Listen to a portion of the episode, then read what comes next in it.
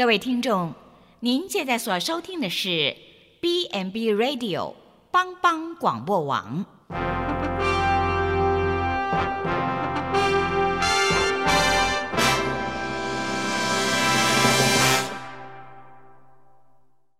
即将为您播出的是由陈伟和蓝莓共同主持的《后熊笑狗真幸福》。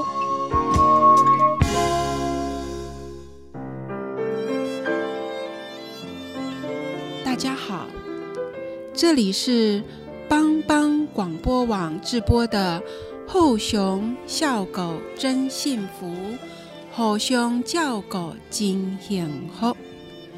我是新一季的直播人，大家都叫我芬姐，阿里给我阿芬马谢塞哦。从这一集起，《后熊笑狗真幸福》的节目直播就由我阿芬呐来为大家服务了。今天的访谈非常的特别，是由第一季的制播人陈伟担任主持人。为我们访谈普里镇立图书馆今年的驻馆作家，同时也是创办紫金书院已经三十年的纪少林先生。纪少林不是他的本名，他的本名是什么呢？先卖个关子，请大家等一下，仔细听节目内容的介绍。唐代有一位伟大的诗人杜甫，自称少林爷老。是的，聪明的听众朋友，杜甫就是作家纪少林追随的典范。他时时关注着家国与天下苍生。纪少林先生是一位兼具传统式君子的风骨，同时潜藏着无法被框架住的野性灵魂。他开创了以意象为师的方式来做精确而深入的引导。据说他内在的意象是一头美洲豹。美洲豹有着强烈狩猎的本能，并且能够全面而细腻地观察目标。这样的特质使纪少林先生走过半个世纪，不但能够写诗、培育写作人才、创建书院，又能够多方面的开拓各种资源，发展多方面的面向。他的人生经历真是丰富极了。可是不到五十岁，他却又不幸的脑中风，突然间断开了他自称的青春期。直接进到了失能与老人的情境当中，可是因此他又再度开拓出自助助人的新课题。现在中风过后的季少林复健的如何呢？又怎么能够来上节目接受访谈呢？让我们来听听主持人陈伟与作家纪少林先生的访谈实录。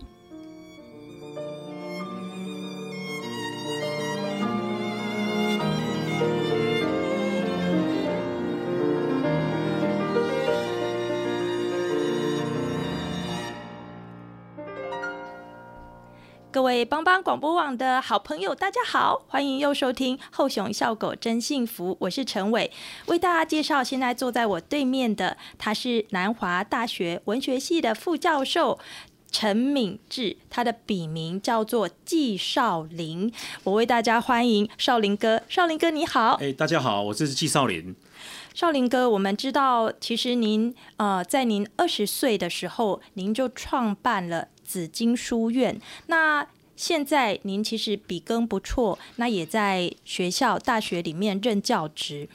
呃，其实我可以说数十年如一日啊，您不断的创作还有教学。首先，呃，我想要问一个比较根本性的议题哦，其实这个所谓的。文学它是艺术里面一个很重要的一环。那作为创作者，您认为创作它专业化，还有创作进入到普罗大众市井小民的生活里，创作生活化，这个看起来是光谱的两端，哪一种会是您的追求啊？那 这个问题很专业，也很深入哦，也很敏感哦。对对对，因为大概这个应该是。从事文学置业的朋友们，最普遍会被关切的议题啊。嗯嗯，那、其实这个是在我们台湾社会这几十年来，那个经济价值观有点转型太慢哈。其实各位回顾一下，在中国大概文学史或历史上，大概科举考试有没有？已经几千年了嘛？是。那文学是必修的，也是最热门的，也是你升官或甚至发大财必备的项目，有没有？啊，但是因为我觉得这个断层是出现在那个五四运动前后哦，OK，那个价值观整个被那个应该是说西洋或现代文化的洗礼嘛，就德先生跟赛先生嘛，哈、所以变成是大家被翻转成这个样子，变成是有一点对文学或人文开始有点断层了，哈，嗯嗯，那所以这个也是我办书院或创作的时候，一直想要把这个断层衔接上来的一个任务了，对了，嗯哼，好，所以刚才你提的那些问题，我觉得最关切的是说，有没有一个形式或一个媒介可以把普罗大众跟那个文学精英的学学院训练衔接起来哈。OK，对对对，那这真的是，这听起来也是您书院所哎致力的一个目标吧？对对对对搭一座桥梁，哎衔接在专业跟普罗之间。对，所以大概这几年我一直在推，就是一个文化创意产业哈。嗯嗯，而且这个文化创意产业不是商业消费形态，而是要扎根的哈。所以我后来把这个文化创意产业把它命名叫做意象师啊，好，以意象为师。是的，那变成说，因为文化创意产业现在是大家比较普遍接受的一个形式哈，嗯里面也有人文的底蕴啊，嗯哼，那另外一部分它又可以从事消费跟传播哈，嗯，而且可以让那个体验者直接近距离拉近它跟人文艺术或者是那些文化底蕴的一个媒介，嗯哼，所以这个用这个方式来进行教学跟创作，我觉得就可以解决你刚刚讲的那两端的问题。好，OK，嗯嗯，这个很关键哎。呃，所以因此我好像就要来帮听众朋友问下一个问题哦。呃，图书馆其实是相当在地的一个就是文化部门，嗯因为各大乡镇大概都有一座图书馆哦。那图书馆因此也成为它的艺文中心嘿。我们听到这个，我们在最近有一系列的题目，我们都在谈，就是普里的这个艺术造镇，所以图书馆里面都会有三家进驻，其中一家就是作家，而您刚好就是我们在二零二零年普里镇立图书馆的驻馆作家。呃，我首先想要问的是说，其实这个普里对大家而言是一个山城小镇，对对。那你想要带给这一个就是可能以务农为较多的人所选择的产业的淳朴的小镇，而且平均年龄比较高的这个乡亲父老，您想要在这里成为这个驻馆作家，透过纪少林书房啊，还有其他的活动啊，想要带给这块土地什么样的养分啊？谢谢。因为这个议题的话，我也是一直很关切嘛，哈。嗯，那我曾经听到上一任的那个驻馆作家潘乔，他用个很鲜活的比喻啊，他说早期普里开始有驻馆这个活动的时候，他们的理念很简单，就两个字叫借人，哦，借借人借人哈，对，长就来用啊，嘞哈。哦，听懂了，哎，对对对，那我觉得这个很妙，就是说这跟一般我们在都会区印象中那种驻馆不太一样，啊，或者国际上的驻馆不太一样，它是它是非常接地气的哈。所以你可以看，大概普里早期的这些驻馆的，不管是作家、艺术家、或音乐家，他们都跟在地的连接非常紧密。那这个也是我一个从台中移民到普里最吸引我。最吸引我的地方就是说，哎、这个地方超有人气的哈，然后各行各业之间，它其实是一个非常紧密的关系，嗯哼，哦，所以包括我在先前在暨南大学兼课嘛，哈，然后就是到后来决定搬移居到普里哈，我都觉得说这个过程就是说它有一种很奇特的召唤力哈，就是说你会被它吸引。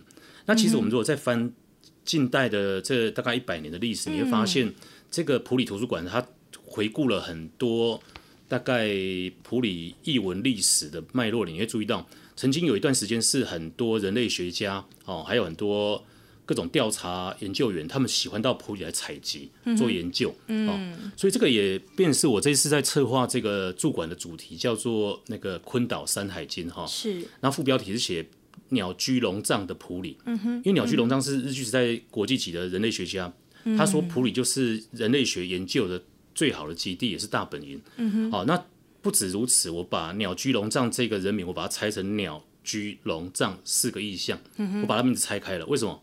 这代表是这个地方是很多族群物种聚集藏宝的地方。嗯，我们的藏其实就是藏宝藏的藏对对对，对，藏宝的藏，我把它的是名字拆开了嗯哈。，是那这样我我后续的一些一系列活动就可以这样去展开，是就是每个人都可以当一个现代的鸟居龙藏嗯哦。那在普里你就可以变成一个很有意思的一个角色。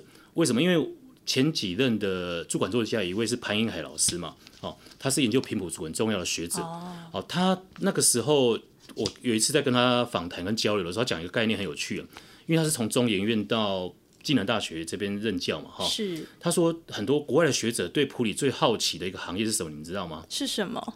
诶，文史工作者。哦，他说文史工作者对老外是很新鲜的一个概念，因为不知道怎么翻译啊。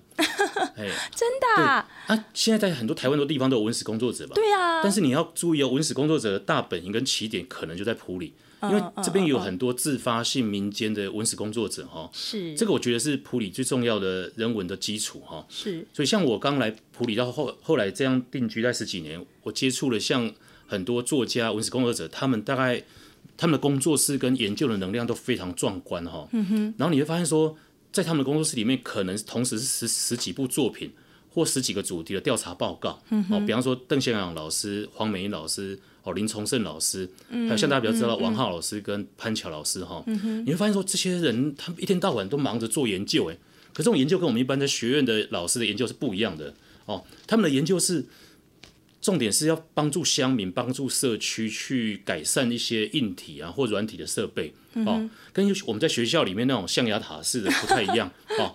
所以他们的东西并不是要做什么核销啊，或者做什么展演，而是说他真的是要解决问题的。OK，然后这些题材他们又可以变成可能是下一步他们的文学或艺术作品。嗯哦，所以我来的时候，我觉得哇，大开眼界。我说这就是回溯刚才你讲的方面，就是说，哎，普罗大众跟学院精英这两端的人要怎么去衔接？嗯，我是用文化创意产业来解释啊。是那对在地人而而言，可能文史工作是他们最重要的生活的那个全部啊。是是，好，所以我觉得这个是普里大概整个很丰富的人文典藏，甚至于我我也回溯到为什么当时我会被普里吸引，因为我那时候在高中的时候就听说普里是民间版的艺术镇啊，艺术照镇，嗯嗯嗯，所以你在路边不要随便乱拍照，为什么？哦，为什么？因为那个哦路边卖菜的阿婆会纠正你拍照的姿势不对，我说哈，怎么会有这种事情啊？啊，你吃面他可，能是个摄影师，对他可能是摄影学会的成员，他是他上过课，是啊啊，在店面吃面的时候，那个老板跟你高谈阔论，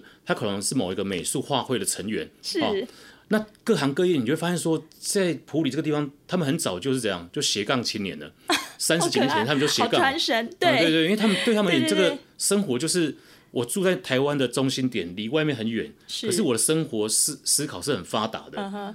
你如果从文化的历历史来对照，很像是中国的四川呢、四川也是深居内陆吧，对可是四川人的想象力非常发达。嗯哼，哦，你看苏东坡，还有那个司马相如，这个地流文学家都从四川出来的。嗯哼，那就算你不是四川的作家，你进去四川也会被他冲击。嗯哼，哦，那我觉得普里就类似这样一个点，就是说它是一个文化磁场，就是说。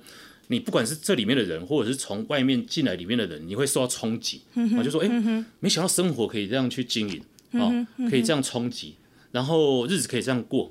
所以我以前看过有一个应该是教会的牧师，他讲过一个一句比喻不错啊。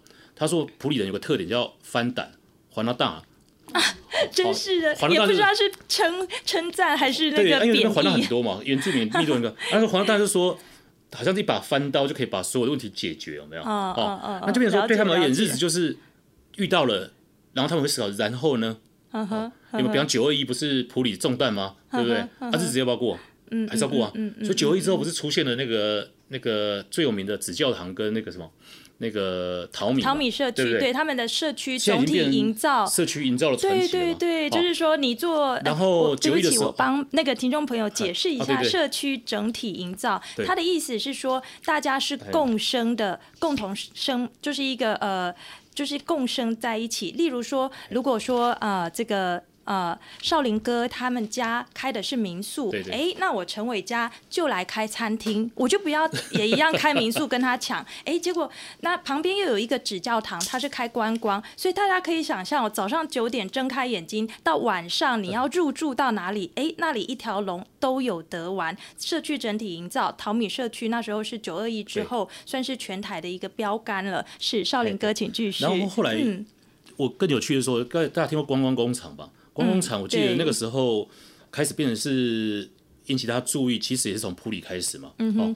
最早是广兴治疗，哦，他们遇到九二一啊，或者是遇到后来的游客都往青青农场嘛，有没有？那普里变成过站，那要怎样把路路过的游客留下来？观光工厂就是他们研发出来的形态，就后来没想到各个地方都开始仿效嘛。哦是那，更离我们近一点、更有趣的是，那个 PM 二点五就是雾霾的问题嘛。哦所以那时候雾霾对问题引起关切，不是还有那个空污排行榜？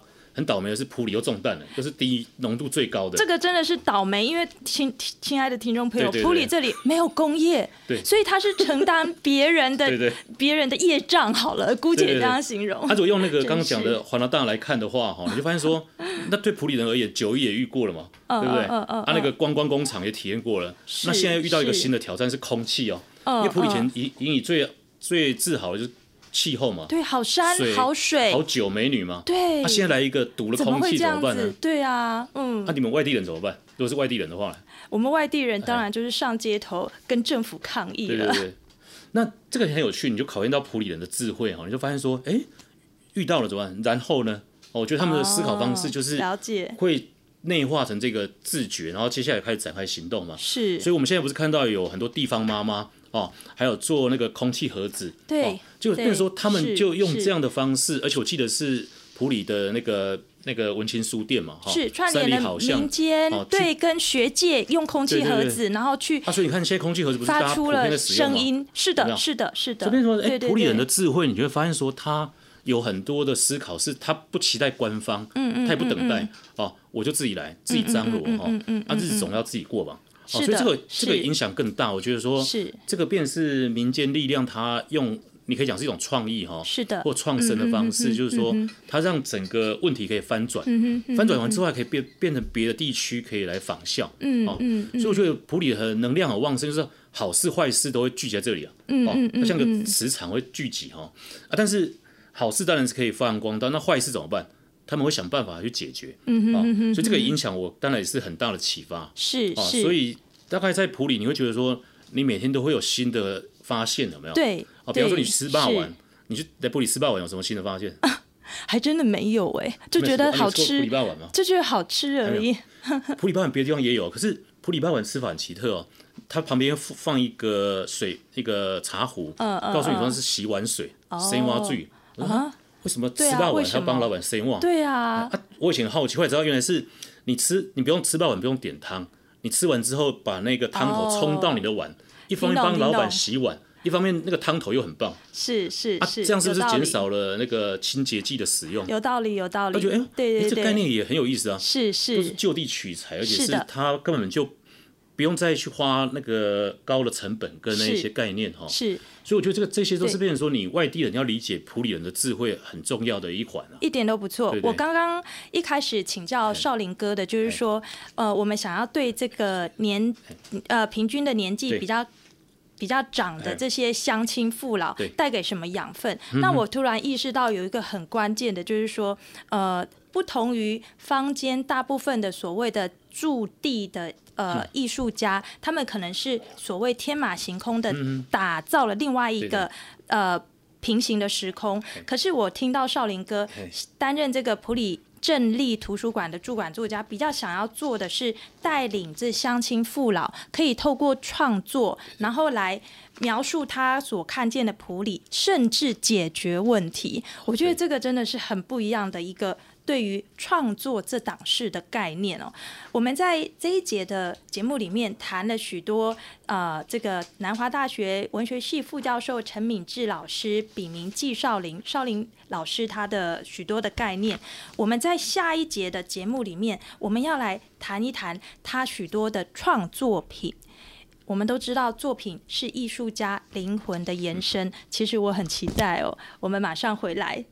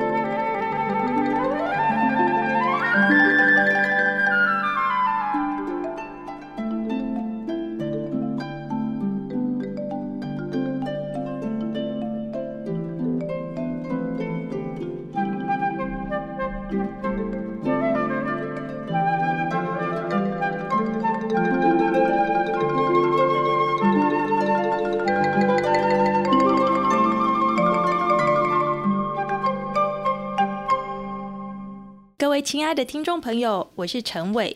今天为大家采访的是南华大学文学系副教授陈敏志，他的笔名是纪少林。陈老师您好，哎，大家好，哎，我是少林兄，哎，那个陈老师说啊，就叫他少林哥比较亲切啊，他也很习惯这样子。呃，老师，然后少林哥，我想要请教您哦，我们刚刚。在上一段的节目里面，知道就是说，您去诠释创作跟社会发展之间的关系，可以说是呃，去透过意象引发大家的深思，然后最后的目的可能是想要来解决一种问题，或者是发扬一种在地的文化。呃，我知道您曾经有设计出一套，就是我们姑且把它叫做可以。就是老少咸宜的一种桌游，好了，它叫做“轻盈开讲七巧板”。听众朋友，“轻”是青年的“轻”，“盈”是银法族的“银”。轻盈开讲七巧板，您。当时为什么会想要创作这个？好像这个事情其实还最后还扣回到跟我们普里基督教医院以及愚人之友基金会很有关系耶。是是是，这个实在是一个特殊的机缘哈。哦，因为这种事情大概不在你自己原生人生的那个预期里面哈。是，因为有一天我中风了哈。哦，对对，然后那现在复健的很好。对对对，一定是师母照护有加。应该是感谢。普及跟那个愚人之友给我很多那个重生的力量了哈。是的，啊，这个也回到刚刚所讲的，就普里人他遇到事情就是那个那个翻胆花大有没有？说下一步然后呢？哦，那那一次中风的时候，大概我是先送来普及急诊嘛，哦，后来是詹医师就是帮我主主治嘛。哦，詹红庭医师担任您的主治医师，急救了三天嘛哈，然后大量放血哈，因为我那时候血都已经浓很浓稠嘛。了解。对，脑中风嘛。啊，所以那个时候我大概就是躺在床上，我就会在思考，说我下一步可以干嘛？啊，以一个创作者的习惯，就是说，如果我躺着的时候，我还还可以创作吗？哦，啊，三天之后确定是中风的时候，我左眼已经不能动了嘛。哦，那左眼不能动的时候，我那想法也是很简单，说啊，那赶快去找眼罩好了。所以我本来想要重出江湖，是戴个眼罩，哦，想去找眼镜行帮我订一个眼罩。好有侠气哦，符合少林哥您的这个对，我就重出江湖这样哈。那结果哎。后来戏剧化就是有贵人出现哈，就是在台中一个王医师哈，他是人人家称呼他为神医啊，针灸的哈。我岳父他们就赶快把我送去台中那边，大概花了大概两个月的时间调养，每天密集针灸哈。那这个王医师也很神奇，就是说他他是中西医并并治的嘛，哦，他会看西医的病例，那但是更他更关切的说，他要我跟他。报告一下我平常日子怎么过的，嗯哼哦，那这个就是七巧板关键的源头，就是说我从中风再到后来去针灸，把我的左眼修复，然后再到现在大致复原哈，这个针灸的过程让我去启发，就是说，哎，那个我跟医师的对话的时候，他发现我的生活以前是那个没有秩序的，是乱成一团的。哦，然后因为我到处在带各种工作队，还有办书院，还有一些文创的活动，太忙了，非常忙碌啊。是，就是生活是没有盘整过的。哦哦哦。所以那时候他给我看完之后，给我开的那个处方前就一句话而已，他说日子日子好好过。所以这个这句话给我一个棒喝哈，所以我突然觉得，哎，那个我应该怎么去？重新思考我的创作跟生活还有工作哈，我就在密集两个月那治疗的时候，哎，意外发现，因为我我也不想忙着去跟他解释我的病情，我只想稍微隔离，好好闭关嘛。嗯嗯嗯。突然想到，哎，刚好有一组七巧板，就传统的七巧板。嗯嗯。哦，我突然觉得，哎，我可不可以从这里面去找到新的意向？嗯。哦，因为我这几年一直在推动意向的那个工作嘛，哈。那这个意向七巧板本来大家熟悉是用来排列图像的嘛。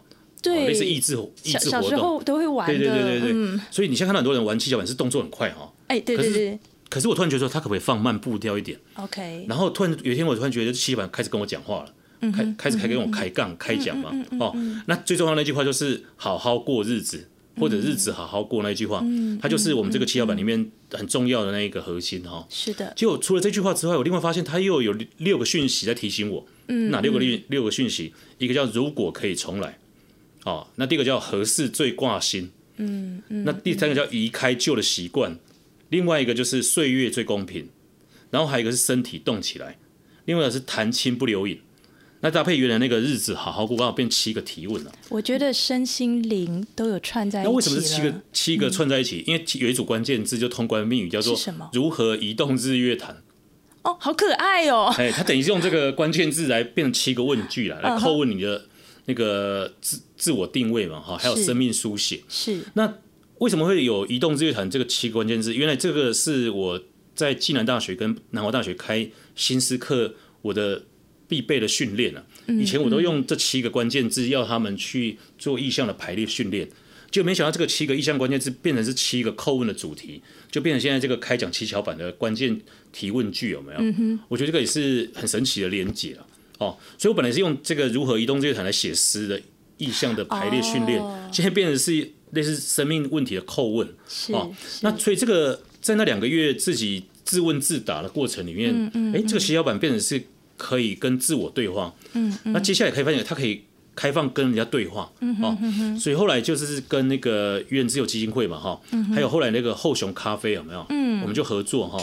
然后我们就请那个普里在地的悄悄木工坊帮我们定做一系列大中小的那个七巧板，用来讲解跟互动。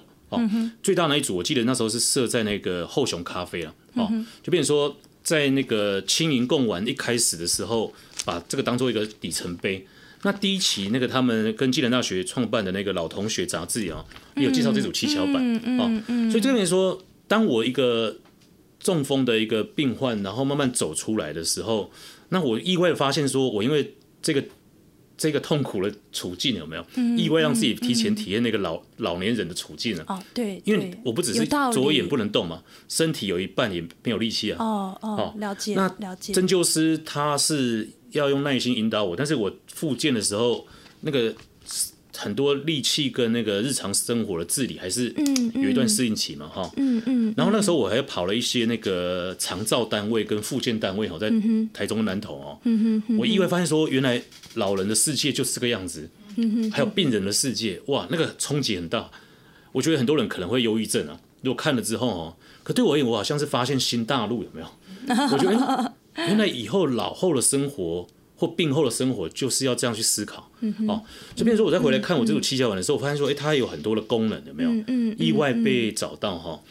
所以后来那个他们愚人之友还把它带去那个好像是普及的一个驻点五、那个五界嘛哈，好、去帮助那几个个案哈，身障或者是有些病苦的个案，让他们去用这个七巧板来对话哦。那他们也拿去跟那个普里在地的小学哦，建立用七巧板跟轻盈共话、轻盈共谈，有没有？的一个媒介，所以我觉得，哎呦，没想到这个东西本来是帮助我的啦。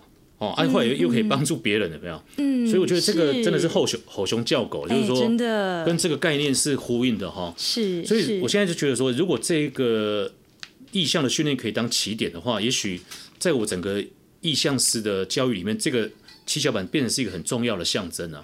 哦，变成说，也许我们在做在地意向，或者在帮个案诊断意向的时候，就说你把它聚焦的话。哦，也许你就可以减少很多医药、医疗或者是社会或家庭的成本，有没有？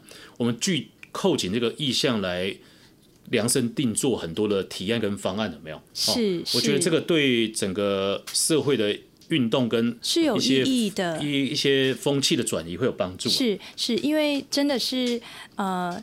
人在低潮的时候，不论是来自于健康的亏损，或者是钱财的丧失，当时的时候，其实心灵会特别的脆弱。但是我看了一下这个轻盈开讲七巧板，各位亲爱的听众朋友，您有两个呃，我至少现在知道有两个管道，您可以看到这个七巧板，一个是老同学这本杂志，然后另外一个是普里镇立图书馆的三楼，您可以看到这个七巧板。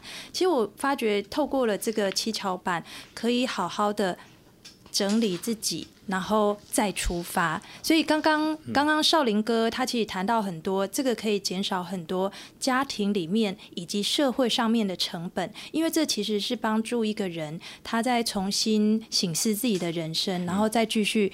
呃，立足于江湖好了，对，就是再出出发对对对对。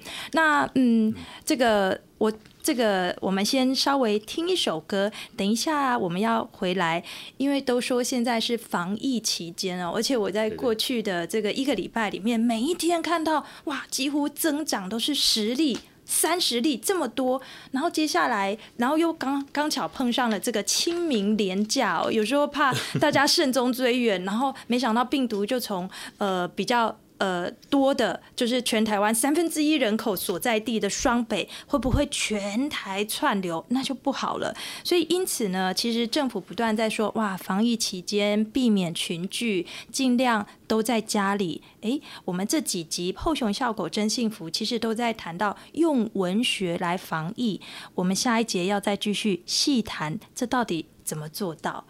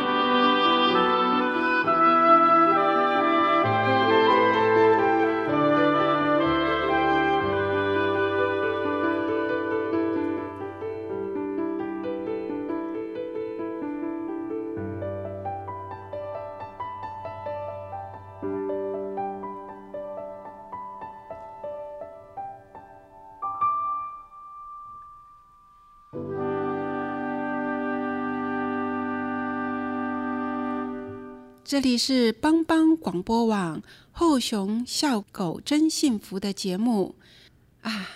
十五年前，本身是丰原人的纪少林移居了埔里，目前是埔里镇图书馆的驻馆作家。从方才的节目访谈中，您一定听不出来，他曾经在两年前脑中风过。少林兄他是怎么复原的呢？这段经历又如何与普里基督教医院以及地方社区营造之间产生吼熊叫狗的幸福经验呢？我们继续听主持人陈伟与内在住着永远十九岁的美洲豹少林兄的对谈。各位亲爱的帮帮广播网的听众朋友，我是陈伟。如果上面的这个几集啊，您没有听到的话呢，除了您可以来信到帮帮广播网的 email 告诉我们您想要再一次的补收听或者询问重听的时间，但是您也可以从现在开始，我要为大家来谈到的，更是跟您我的生活切，就是完全切身相关的，就是我们。用什么来？我们以什么来防疫？诶，以文学来防疫。我现在再一次的为大家介绍出我们节目当中的来宾，他是南华大学文学系的副教授陈敏志老师，他的。笔名叫做纪少林，少林哥，这个我听您谈过哦，就是其实您在学生时代就已经创办的紫金书院，现在已经三十周年了。您在今天节目的一开始啊，也谈到说，其实您很致力透过书院这一种不是体制内的教育，其实想要。在那个呃学院的精英跟就是让普罗大众市井小民中间搭一个很友善的桥梁。这个哦，防疫期间哦，大家常常都说闷在家里，这个呃原本就是像那个。我们都说环肥燕瘦，原本就是这么轻盈的这个曼妙的身材，防疫到后来呢，都变成个个都杨贵妃一样的，就是这样孔武有力的样子。所以，其实我们想要谈一谈，就是在这么多所谓的。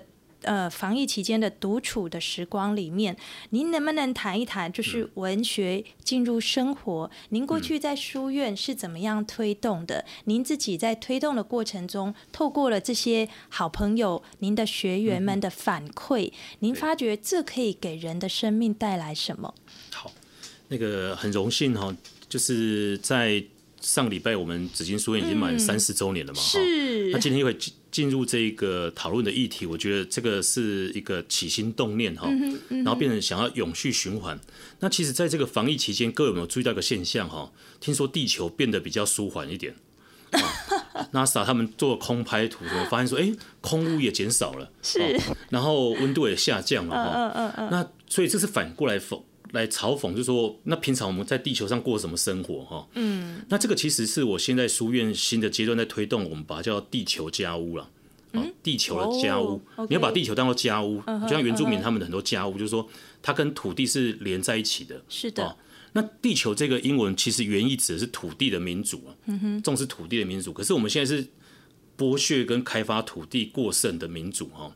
所以，我现在一定要呼吁普里人一定要觉醒哈，千万不要跟那些花莲的政客说要打通那个国道六号通到花莲哈，这件事情一定要阻止，因为太疯狂了，而且几乎他们都忘记那个普里跟花莲经历过九一大地震跟花莲大地震，我们对这个护国神山还要这样下这一刀吗？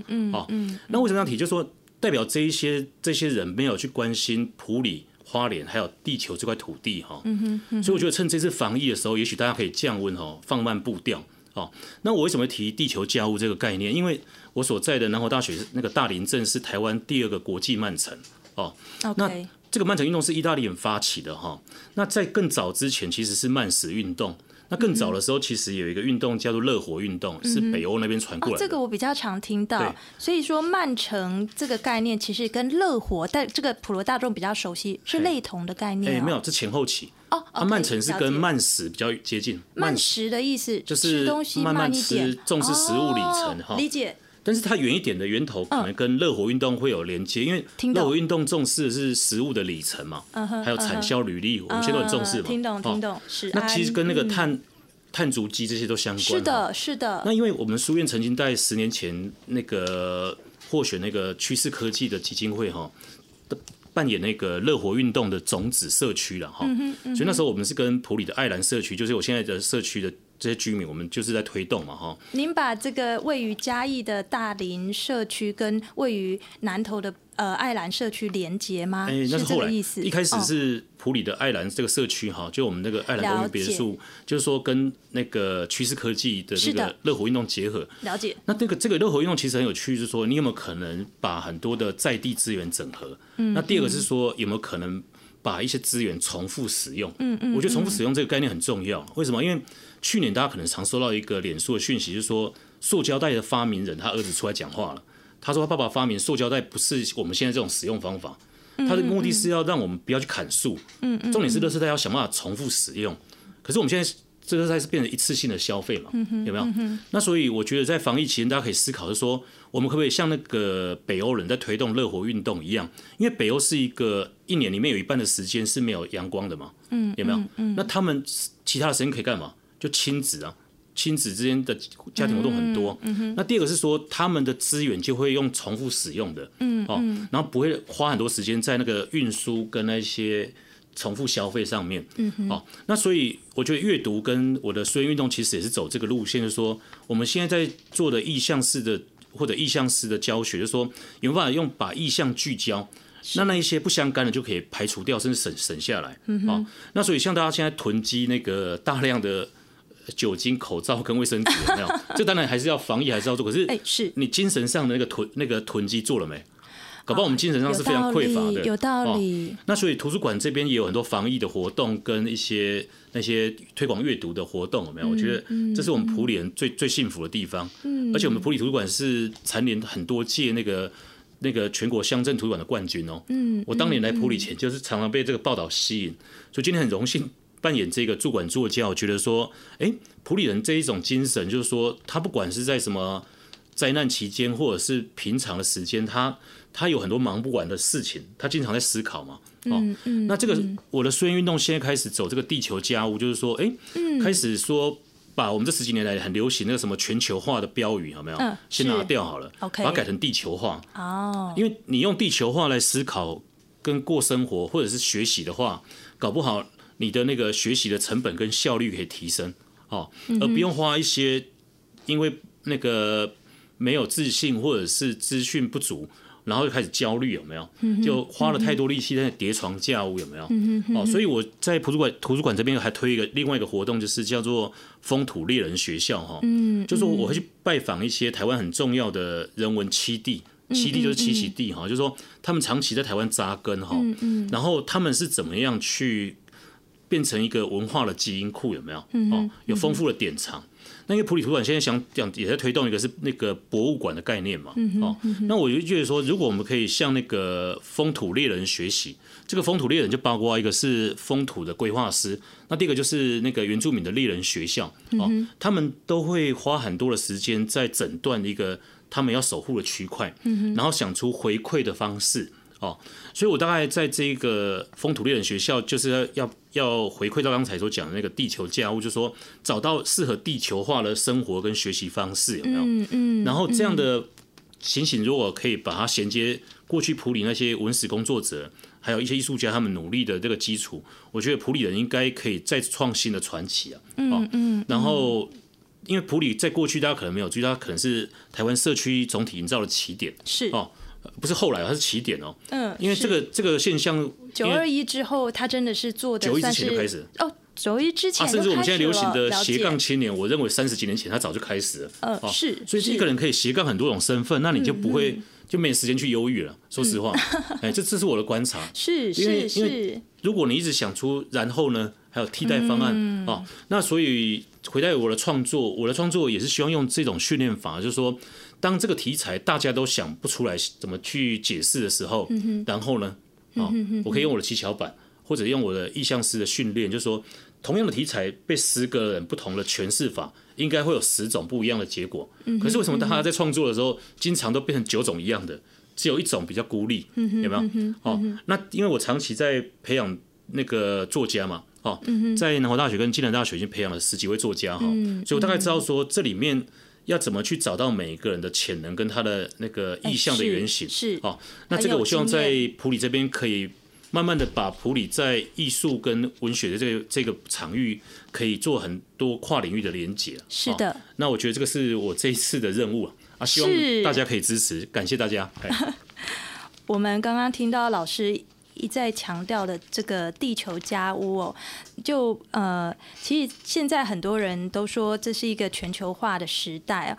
这个呃，地球村，像比如说这一次的这个新冠肺炎的疫情，我们就发现它绝对没有任何一个国家可以是局外人。对，它这个疫情没有办法再以国界。来做阻挡，所以可是比起这个全球化，是国家这种相对人文政治的概念，地球家屋，我想它更是一种天人之间的关系哦。像呃，我觉得很有趣的是，当代的一个哲学大家，他叫做拉图，他就在说，哇，他就在他自己的这个部落格里面发表说，哇，这个盖亚理论又出来了。哎，那听众朋友，盖亚理论是什么意思呢？那个其实是古时候的神话 有意思。再说，就是其实地球是 Mother Earth，她是一个女神，她自己会有所调节。那当我们人类，不论是您看这个极端天气，有台湾饱受极端天气之苦，然后气候变迁、高排碳这样的情况，所以地球开始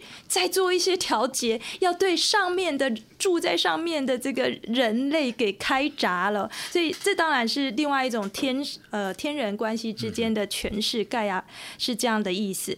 不过回头来讲，我在今天的这个节目里面，我觉得嗯相当重要的是，呃，我们少林哥哦，真的让我看到了。古时我们都说诗圣杜甫，那大家称他一声圣，是因为他对于所谓的民末，也就是民间疾苦，相当的常在他的心头。那杜甫诗圣。他的字就是少林，哇！我想这个 少林哥真的是呃，从他的许多的创作品，还有他想要推动倡议的事情当中，我们可以呃感受到他这个对于明末，还有把这个所谓的文化扎根在普罗大众市井小民这几件事，他都相当的在乎。非常感谢，非常感谢您，非常感谢南华大学文学系的副教授陈敏志陈老师，呃，笔名纪少林，少林哥接受我们访问，谢谢您，好，谢谢。谢谢。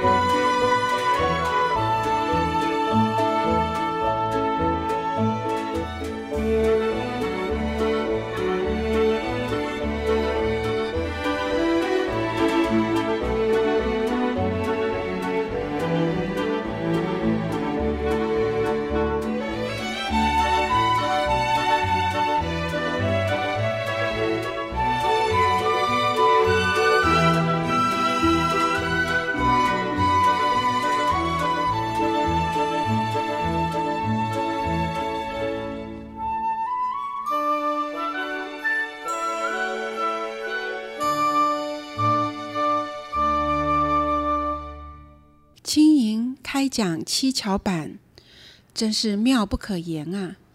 纪少林来到了普里，意外中风的时候，因为普里基督教医院的及时救治与复健，加上他自身的努力。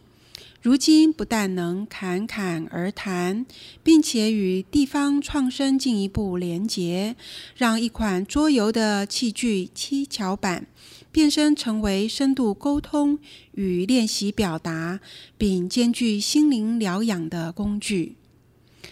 透过纪少林自身人生的变故，中风。复健直接连接了目前台湾以及全世界都关注的长照银发族的需求，也透过他自身的人文素养、作家灵敏的嗅觉、内在意象美洲豹的精准习性，让我们看到普里有这位镇馆作家，真是很幸福的一件事。希望不久的将来，后兄教狗经验后的节目能够再度邀请纪少林作家来接受访谈。今天帮帮广播网后兄笑狗经验后的节目到这里告一段落。我是制播人阿昏呐，祝福所有的大朋友小朋友，不论您的年纪有多大，你的里面永远拥有一个不老的青春。谢谢收听，再会。